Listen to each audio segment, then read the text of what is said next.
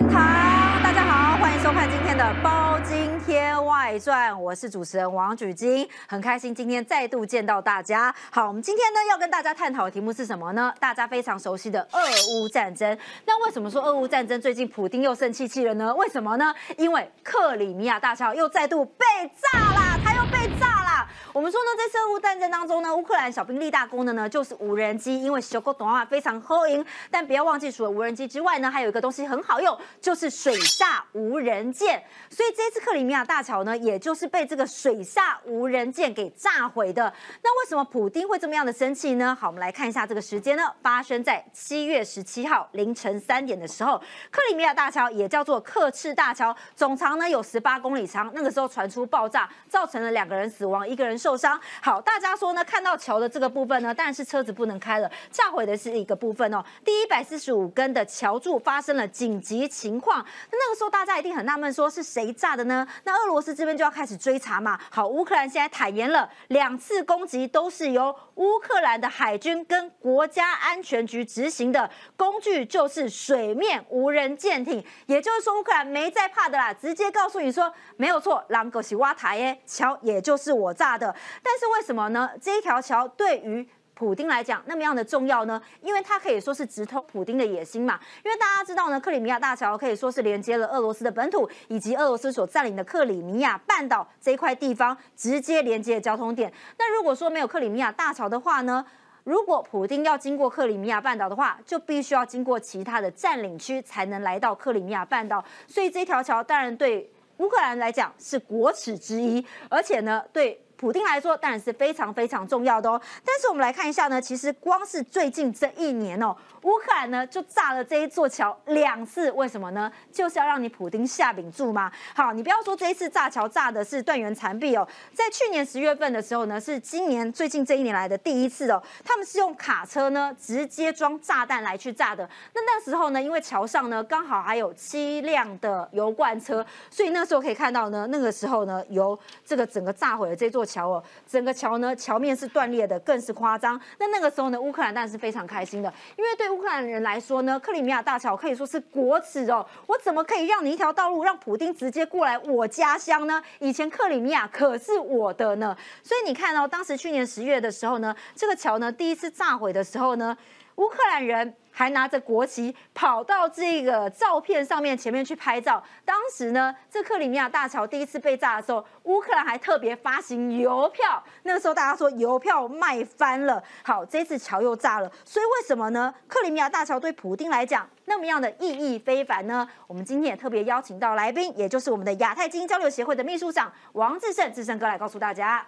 是举军好，各位观众朋友，大家好。好，但大家知道，我们请教志胜哥，因为呢，俄罗斯占领这个克里米亚可以说是一零一四年的时候，但是克里米亚大桥呢，可以说是二零一六年呃开始开工，二零一八年开始开始完成，所以等于是俄罗斯在占领克里米亚大桥的时呃克里米亚的时候还没有这座桥哦。但是为什么对普丁来讲？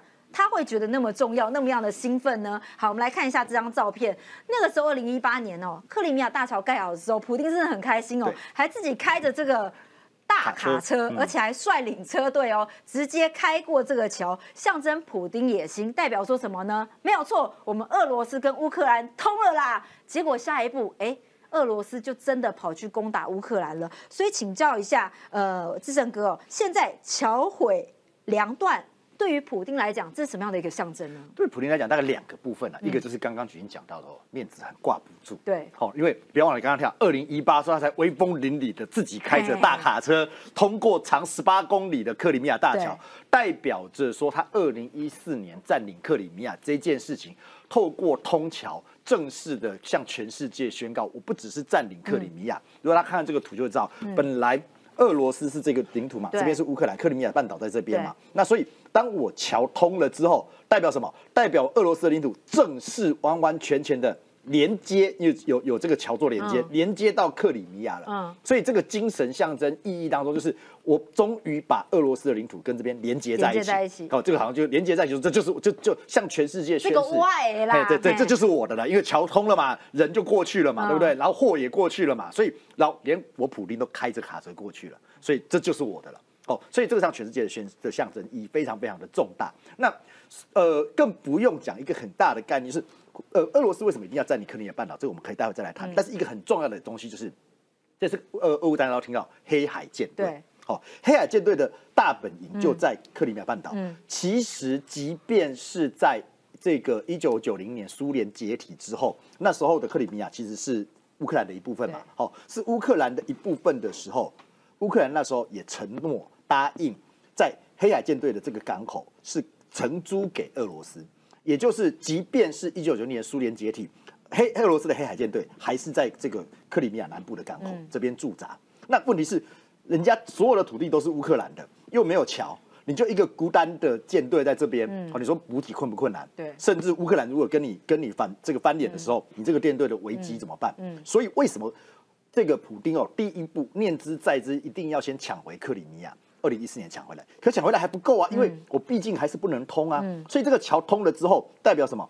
代表这这个黑海舰队的整个的战略补给可以很快速完整的通过进来。那黑海舰队的重点是它可以出去到地中海去，哦，那对整个的北约组织的威胁是相对来讲是是强大的。那更不用讲说，你可以从外面进来的这个相对应的补给，可以从克里米亚这边的港口进来之后，我不用再进到亚速海了，我可以直接这边港口进来之后过桥之后，直接进到俄罗斯本土。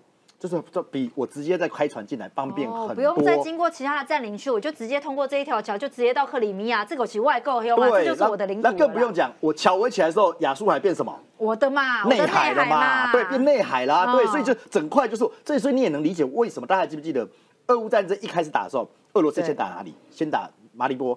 先打这一片，为什么？整个就是我的内海了。我整个围起来之后，我所有的战略物资补给就源源不绝。所以这座桥不对普丁来讲，不单单只是一个精神象征，不单单只是一个面子问题，它同时也是战略上非常非常重要的一个要地。这也是为什么乌克兰三番两次要把这个桥炸掉。炸掉的话，你就孤立无援。孤立无援对于乌克兰大反攻来讲，我现在攻进攻乌南。我克里米亚没有桥了，对，哦，然后我黑海就刚讲了，黑海针对又变成孤单老人在这边了。这时候我整个南要反攻的时候，这时候会让俄罗斯的军队显得更孤立无援。嗯，但是你看，俄罗斯也是透过克里米亚的铁路啊，运送到这个赫松等等的战略地方。对，尤其我们知道这个地方叫做克拉斯诺达尔嘛。之前瓦格纳第一个时间点不是进攻这个地方，然后直接北上吗？所以这个地方的运补来讲，对他来说是非常重要。所以现在桥炸断了之后呢，等于是这个地方的运补没有办法过去，他也没有办法过来了。对，人。物都没有办法过来了。对，但然后你这个补给中断，就是刚刚讲，对战争最重要。战争打的不是只有打前线哦，特别是俄乌战争进行一年多了，打的是后勤，打的是补给。嗯，你没有补给的东西可以过来的时候，哦，那请问你这个克，你未来克里，你克里米亚半岛要守，是不是更为艰艰艰艰困？所以普丁 keep 普不是只有单纯我面子挂不住，而是他发现了糟糕了，现在看起来克里米亚半岛岌岌可危。随时都有可能被乌克兰反攻夺回。对，但是现在普丁当然很生气啊，因为这一次的桥被炸毁呢，他就直接说：第一个，这是恐怖攻击；第二个，这一定是有英国、美国在后面指使，所以他打算要向全世界报复。哎，接下来呢，他居然说要报复成什么全球的粮食危机？哎，因为他就宣布终止黑海谷物出口协议。乌克兰我们知道呢，它是一个非常大的粮食大国。那俄罗斯这样一中断之后呢，现在其他国家会造成什么样的影响？我们会不会买一些什么小麦啊、粮食、玉米啊，都会受到影响呢？物价会变很高呢？哦，其实会了，因为这样讲，就是说去年呃，客户战争开打的时候，三月份开打的时候，其实俄罗斯打到中间大概四五月的时候，有一度就中把这边这个南边的港港口全部占领起来了。这当南边港口占领起来的时候，乌克兰的粮食以前都从黑海出口，从黑海出口的时候往土耳其，然后出地中海，往欧洲，往非洲。所以那时候当这当当去年的那个四五月的时候，俄罗斯占领了整个乌南的港口的时候，乌克兰的粮食是出不去的。当时一度造成通货膨胀，啊，不，对不起，那个粮食的这个物价的物价的波动，而这个粮食物价波动进一步造成当时通货的膨胀，然后。呃，俄罗斯当时在全世界的压力之下，才去签了所谓的黑海谷物协议。对，我同意你可以出口啊，但是那是因为我为了这个世界和平。对，哦，那我为了当好人就对我要展现我是大国的气度。现在不当好人了啊！现在就是 K P V 嘛，K P 的工啊，你炸我桥，所以我就跟你翻脸。可这对他来讲的世界也是有影响啊，他自己的经济也是会受损啊。那可是人家跟你讲，他这一年多来，他的经济早就已经雪上加霜，早就已经破壁不堪了。所以他用这个东西就是欺商权嘛，商人出去了。对，商人欺。七百自啊，商人一千自损七百哦，可是他要顾面子啊，嗯他要他要告诉全世界说，你敢炸我克里米亚，我有手段对付你，可是又不能用核弹，怎么办？只好拿黑海谷物协议来出气，嗯。所以确实可能会造成短期的谷物的波动，嗯。但是没有那么没有那么困难啦，因为其实俄罗斯我认为在这个俄乌战争已经是强弩之末嗯。了，所以当他受到更多的国际压力的时候，他可能又丢回去嗯。了，因为否则他可能受到了制裁啦，整个的反弹的压力反而会更大，对。好，但是我们说呢，克里米亚大桥哦，其实它前世今生哦也是蛮悲惨的。为什么呢？一直都修不好，一直都盖不起来。我们也说它蛮倒霉的，过去一百多年都是这样子哦。其实克里米亚大桥呢，总共有十八公里长，大约是这个二十里长哦。然后呢，有四个车道，光是造价就要三十七亿美金哦。它也是欧洲最长的桥。那为什么说呢？呃，它非常的命运多舛呢？为什么一直都盖不起来呢？我们知道，如果说克里米亚呢这个半岛呢是俄罗斯的痉挛的话，大家一定会想说啊，克里米亚大桥一定是俄罗斯人要盖的，对不对？大家告诉大家错了。其实呢，克里米亚大桥当时要盖的是英国人。为什么英国人想盖呢？好，我们时间回到一九零一年哦，因为一九零一年英国人认为是什么呢？我们是日不落帝国嘛，我们非常伟大，非常厉害，所以他们就有一个很疯狂的 idea，什么 idea 呢？他们要盖一座跨海铁桥，从哪里呢？伦敦到印度。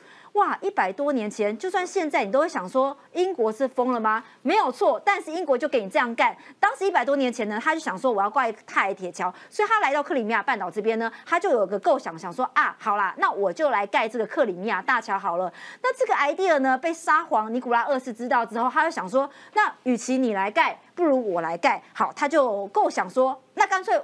沙皇自己来盖好了，但没有想到一九一零年的时候呢，那个时候欧洲发生第一次世界大战，所以呢，沙皇没有办法盖啦。那没有办法盖了之后怎么办呢？当然就中断了。好，大家就想说沙皇之后呢，这一战之后呢，所以呢桥就没办法盖了嘛。那之后沙皇时代结束，换苏联时代来了，没有想到苏联时代他又有修桥的想法。那那时候发生什么事情呢？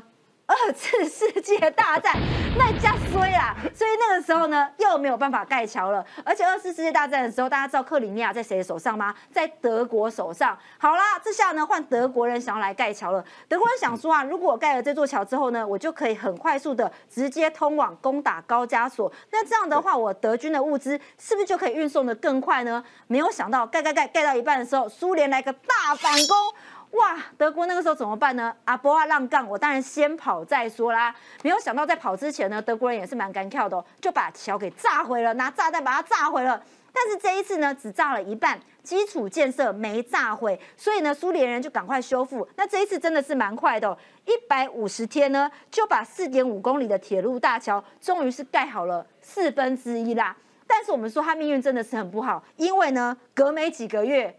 太冷了，所以黑海有很多很多的浮冰，浮冰一飘上来呢，就把桥又给打毁了，所以这下子桥又烂了，怎么办呢？好，随后呢，苏联进入了冷战，修桥又暂缓了。那么来到一九九一年呢，苏联解体之后，哎，这时候克里米亚。就变成乌克兰的。那那时候因为俄乌关系其实也还不错，所以呢，这个桥又放在这边了嘛对。大家想说啊，怎么样修复呢？又搁置在一旁了。结果到一九九九年呢，莫斯科市长就有个 idea，想说啊，不然这样好了，我们来盖个桥，分成三层，第一层是汽车走的，第二层是铁路走的，第三层是天然气运输的。但之后因为俄乌关系出现了变化，大家知道吗？二零一四年，俄罗斯又拿回了克里米亚，所以乌克兰怎么会答应让你盖这座桥呢？所以这座桥又再度中断了。所以大家也说，克里米亚半岛一直以来都是兵家必争之地。好，我们说到克里米亚，为什么大家都这么想抢它？为什么它的命运这么样的可怜呢？我先讲俄罗斯了哈，我们这样讲，俄罗斯对于海海哈，或对于这个港口哦，它有一种偏执狂是不是对对对，有一种迷恋。嗯为什么？其实很简单，你看一下俄罗斯的地图。我说俄罗斯的外交史就是一部沧桑的到处找出海口的的历史。俄罗斯这么大，全世界最大的的的，当时不管是第二时期或是苏联时期这么大的一个国家，可是它的出海口在哪里？往北，北极都是冰块，出不去。往西啊，拍森，你碰到当时瑞典很强哦，然后到后来英国很强，你被卡住，往西你也没有港口可以出去哦。往东很远很远的地方啊，呃，横渡西伯利亚，你好不容易到了海参崴，这也就是为什么当时他要想尽办法占领清朝的土地，因为北边、西边都出不去。他也只有中国这边可以出得去对，？其实本来打算盘算打的就是克里米亚，对本来想就是这个区块，嗯哦，就就这个区块克里米亚，对黑海，然后走地中海出去嗯，这个地方出去。那也因为他盘算这一块地区跟土耳其当时就是鄂图曼土耳其帝国哦，这个这中间有争执，有有有这样子的一个领土上的争这个争夺的情况之下，在一八五六年、一八五四年到一八五六年的时候，爆发了一场克里米亚战争。嗯那场战争其实被誉为是在一次世界大战之前欧陆最惨烈的一场战争哦，当时死伤的人数超过五十万。诶你要想那是冷兵器时代嗯。哦，不是像我们现在说你说炸弹炸下去怎么没有，它就是都是都是步枪。冷兵器时代打两年战哦死掉五十万，而且是各个国家都去了三年之间就死掉五十万人。，你看看哦，嗯。洋洋洒洒，你包括法国、鄂图曼帝国、这个英国，然后当时的撒丁尼亚就是后来的意大利哦，然后俄国，然后等等，对希腊几乎全部参全部都战基基本上你叫得出来名号的当时的这个呃欧洲的国家嗯，基本上都参战，然后大部分都是要反反俄罗斯的，反当时的这个第二。为什么？大家很担心，当你俄罗斯拿到了克里米亚，刚刚看到的就是克里米亚半岛这个出海口之后，通了，你就整个出去了没有办法封锁其他国家对，。大家都很担心，所以全全部起来围殴嗯俄罗斯。那这打了两年，俄罗斯惨败，惨败到什么程度？被不能讲割地赔款，但是禁止黑海周边所有的土地都不准俄罗斯所拥有，嗯所以俄罗斯就拿不到克里米亚。那也因为拿不到克里米亚，才有那个故事。什么故事？因为什么一八五六年拿不到克里米亚，俄罗斯在欧洲灰头土脸，才会想说，好吧，那我只好去打一个更弱的国家。大家记得一八五八、一八六年什么？我们我们那个年代的中国史念过的什么天津条约、北京条约，都是在这个时候都在这时候拿了一大片的，嗯对对，一大片的中国的这个东北的外外东北的土地，哦，就都是那个时候拿的。为什么？因为这边打不赢，只好去欺负中国。对哦，那可是问题太远了，所以其实俄罗斯从以前到现在念之在之的，就是想尽办法要拿到克里米亚半岛。这也是为什么刚刚刚刚提到说，就算是普京，你看他二零一四年想方设法，透过各种方式，就是要把克里米亚半岛呃连拐带骗的拿下来，拿下来之后还要盖桥。证明这真的是我的，所以这一次乌克兰也是想方设法要把克里米亚拿回来嘛，甚至连炸掉桥都在所不惜，而且连炸两次，就要证明说我不是你的领土，你也不要想要从我这边亲门踏户嘛。对，没有错，就是说，基本上除了这个之外，就刚刚还有说，就是代表着他已经做好了要反攻乌南、收回克里米亚的一个决心。嗯，那我有个问题哦，到底乌克兰有没有办法把克里米亚拿回来啊？呃，应该这样讲了，我们我们真的客观的讲，就说呃，乌克兰现在坚持要拿克里米亚，可是如果你要通过战争的方式要拿下克里米亚，我个人认为是有难度的。好、虽然这个桥被炸掉了，可是毕竟黑海舰队还是在这里。那俄罗斯或是普京，他也很清楚这个地方绝对不能丢失。好、所以如果能用战争的方式把它拿下来，是有难度的。这是第一个。第二个，我们也必须客观的讲，刚刚我们没有讲到克里米亚的历史。克里米亚虽然是乌克兰的，可是这件事情其实是一个美丽的错误。那个叫那个叫做史达林自己白目，怎么说？当时苏联要成立的时候啊，对不起，不是史达林，就是当那个呃列宁，当时苏联要成立的时候，欢迎乌克兰加入。对那欢迎乌克兰加入，这个呃列宁就很大气的，好、就是说来这样子，我这个克里米亚送给你。事实上，克里克里米亚半岛基本上住的是俄罗斯人，跟乌克兰人是不同民族的。这也为什么当时克里米亚二零一四年一开始是公投的时候，他是公投加入，这公投要独立。后来第二次公投，公投要加入俄罗斯。哦，所以你乌克兰，我们客客观的讲，乌克兰用战争的方式把克里米亚拿下来，势必会遭到俄罗斯之间极为尖锐的对抗。因为我们刚刚讲了，对俄罗斯来讲，这个港口是他这个心头肉，绝对不能丢失。那甚至刚才你看，连黑海谷物协议他都拿他他他都拿来这个操作了，对所以在这个部分他一定会更坚决的抵抗。所以我们只能讲说，在俄乌战事持续的发展上面，克里米亚的问题怎么解决，恐怕是最后是要通过坐上谈判桌，大家来协调一个好好中立的方式。对对，那你说一口气就我们客观看说，你一口气要回到乌克兰怀中，不容易，好像有点难。因为一个民族也不对，好民族的状况；第二个俄罗斯的态度，好；第三个这是二零一四年的事情。所以我觉得大概坐下来协商的情况比较有可能是他先维持中立，好，然后再来看看怎么走，这是一种比较可能。来讲，到嘴的肉我还有可能吐出去呃吗？这这这个就是说最最最有可能的情况，可能只有这样。那甚至俄罗斯坚持一定要克里米亚，他可能愿意放弃乌东，回到俄乌战争之前之前的样子好，但是不是二零一四年之前的状态，是回到俄乌战争是二零二，就是两年前之前的状态。对这个状况是比较可能。可是现在是好乌克兰占上风啊。对，所以泽连斯基不会妥协嘛，所以这两边在这时候就僵持住了。那僵持住，所以泽连斯基就所谓叫做以战必和嘛。对以战必和才会有炸桥，炸桥就告诉你说你不谈我就要打你了。嗯哦，那但是以战必和会不会成功，还是会变成是这种所谓的火车对撞？就是看起来普丁就是，那你要打我就用谷物协议对抗你啊。谷物协议来做下来，第一个受伤最重的是乌克兰，因为他的谷物出不去，他的经济有受到影响。第二个，西方世界国家跟特别是欧洲，因为它的谷物大量依赖这个乌克兰，所以这个情况下通货膨胀会起来，那欧洲国家也会受不了，所以这都变成是它一个，它这样看起来只是一个克里米亚，它确实是一个全世界的博弈对。，可是你看北约峰会，他们有讨论到这个问题啊。那目前看起来好像是说，呃，拜登不是讲说，如果说你的和战争结束的话，你就可以加入北约吗？那现在看起来，如果国际之间加入这一场会谈的话，和谈的话，有没有比较有机会呢？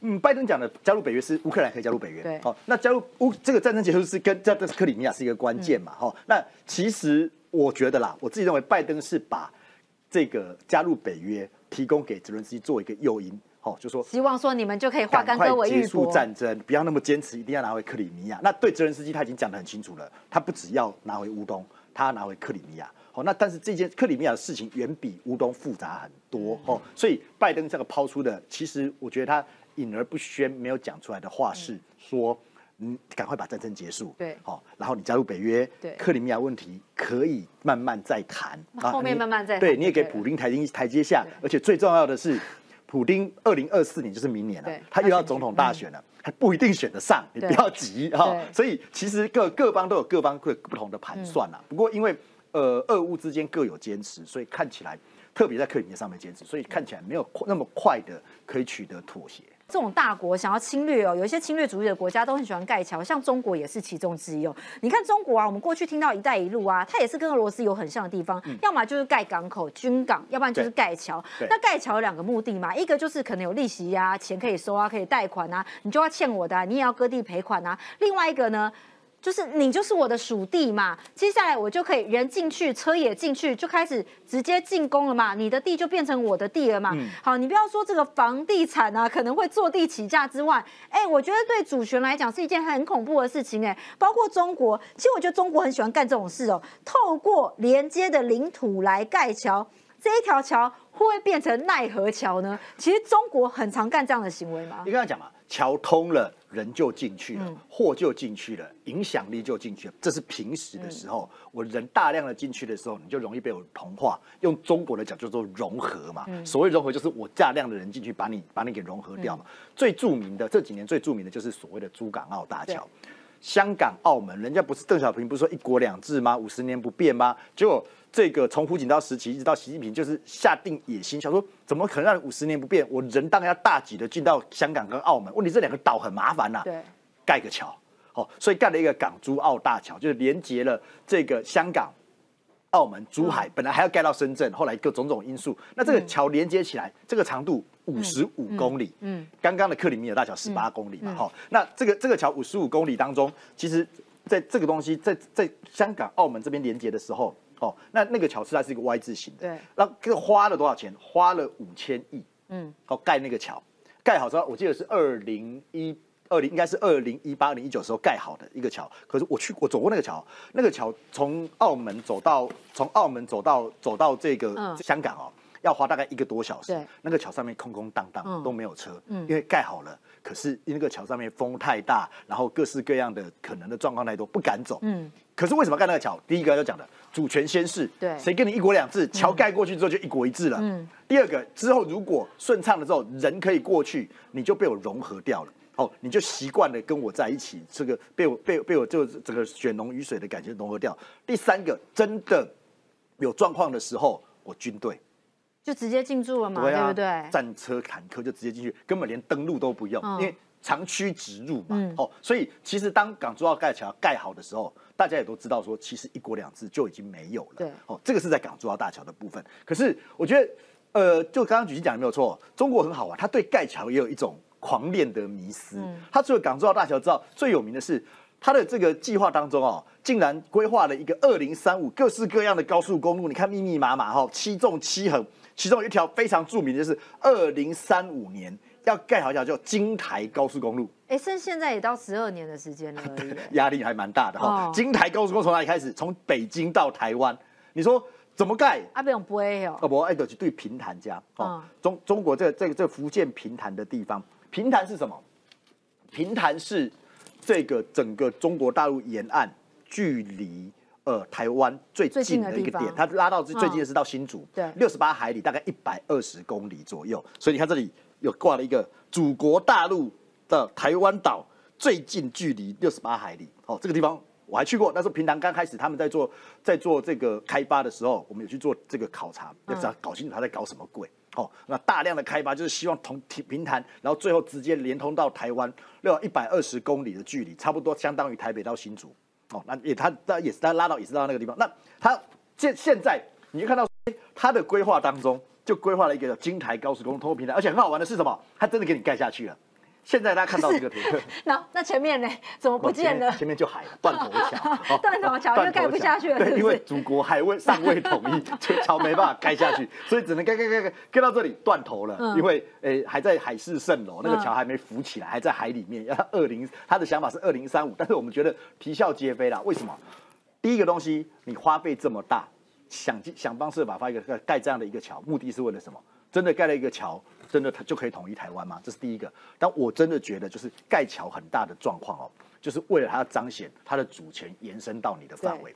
普丁如此，你看看一个盖一个克里米亚大桥，他叫借此宣称这个克里米亚是他的。哦，习近平如此，盖了一个港珠澳大桥。证明香港、澳门的回归要正式进入一国一制。不是他那时候在二零三五年怎么会想说要盖这个跨海来到台湾呢？而且那个时候想说，呃，高铁啊，还有什么从地下缆线啊，他说上面有高铁、有公路，然后下面还有通，然后说什么要到什么呃北中南啊、新竹苗栗彰化嘉义啊，一个一个支线啊，跟你排好啊，都有啊，这会不会太理想化了一些呢？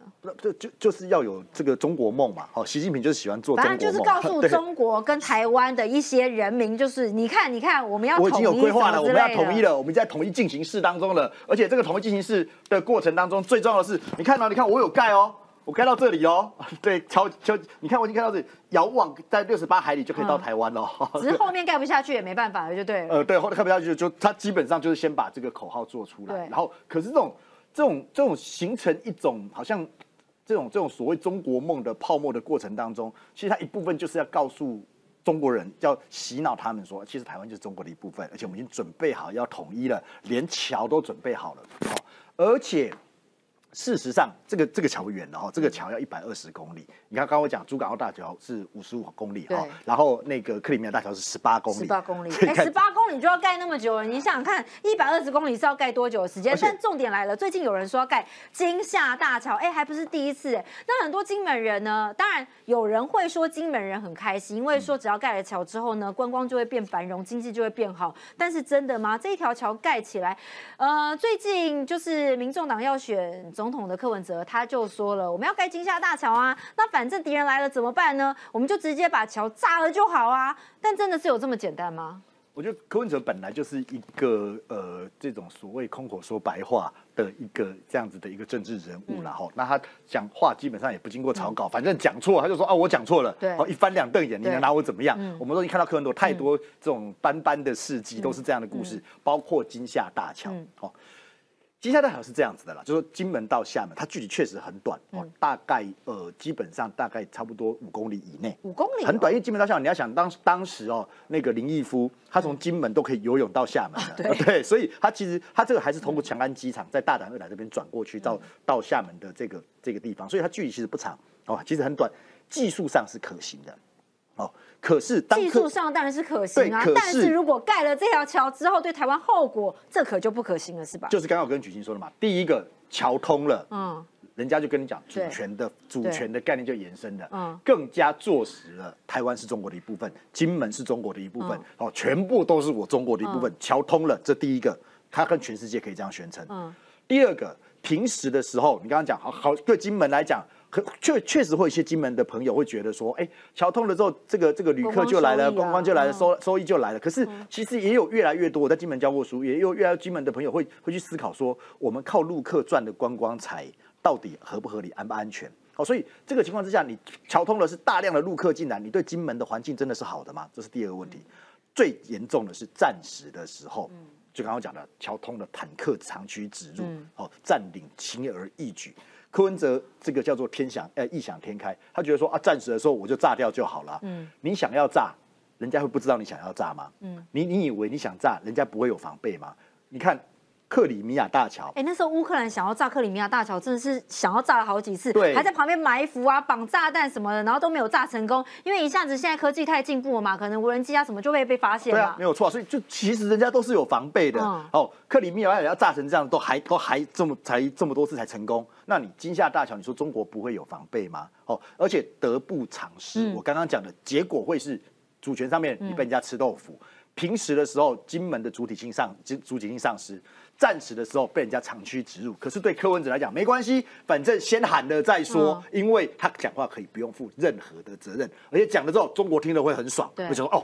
这个未来的台湾领导人有这个很好，很配合我们演出，愿意盖金厦大桥。可是这样子的一种不负责任的态度，其实我们从过去这种盖桥的血迹斑斑，就会知道，其实要非常谨慎的来思考这些问题。哦，那听起来弊比利多，因为你看哦，光是一条桥盖起来，你说暂时啦，战车不要说战车进来了，你平常啊可能看到就踏了步就进来了，行军五公里，一下就来。你看到那个车牌沪 A 的车牌就进来了，大家想说。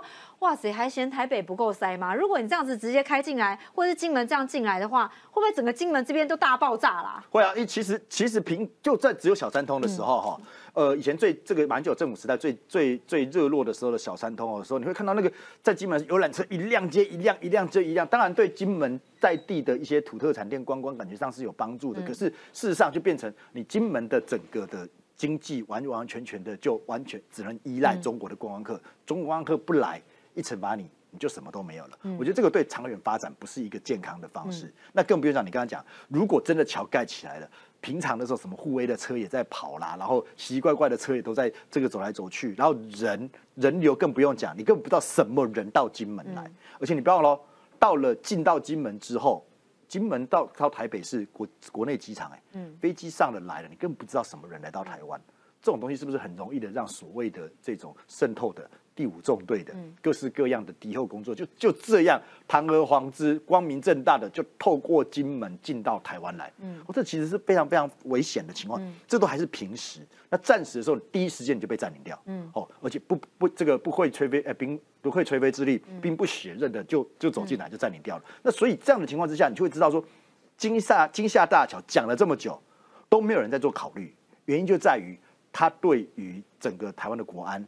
对于其实金门整体的发展，嗯，其实冲击远远大于这个得利的部分。好，所以到底台湾跟中国之间能不能盖呢？这可就是很重要的。好，一条桥的宣誓意义呢，除了运补之外呢，还有占领领土的意义哦，大家不要忘记了。感谢大家今天收看，记得按赞、开启小铃铛哦。我们下次再会，拜拜。